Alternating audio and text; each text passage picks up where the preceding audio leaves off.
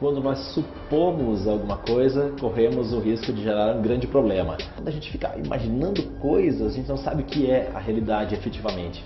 A gente fica imaginando e a nossa imaginação é fértil, liga ponto A com ponto B com C e D, aí pronto, vira uma história que é muito maior do que realmente é na realidade. Sacada, não faça, não fique imaginando coisas, não assuma que as coisas são de um jeito, pois na realidade, quase 100% de certeza não são daquele jeito.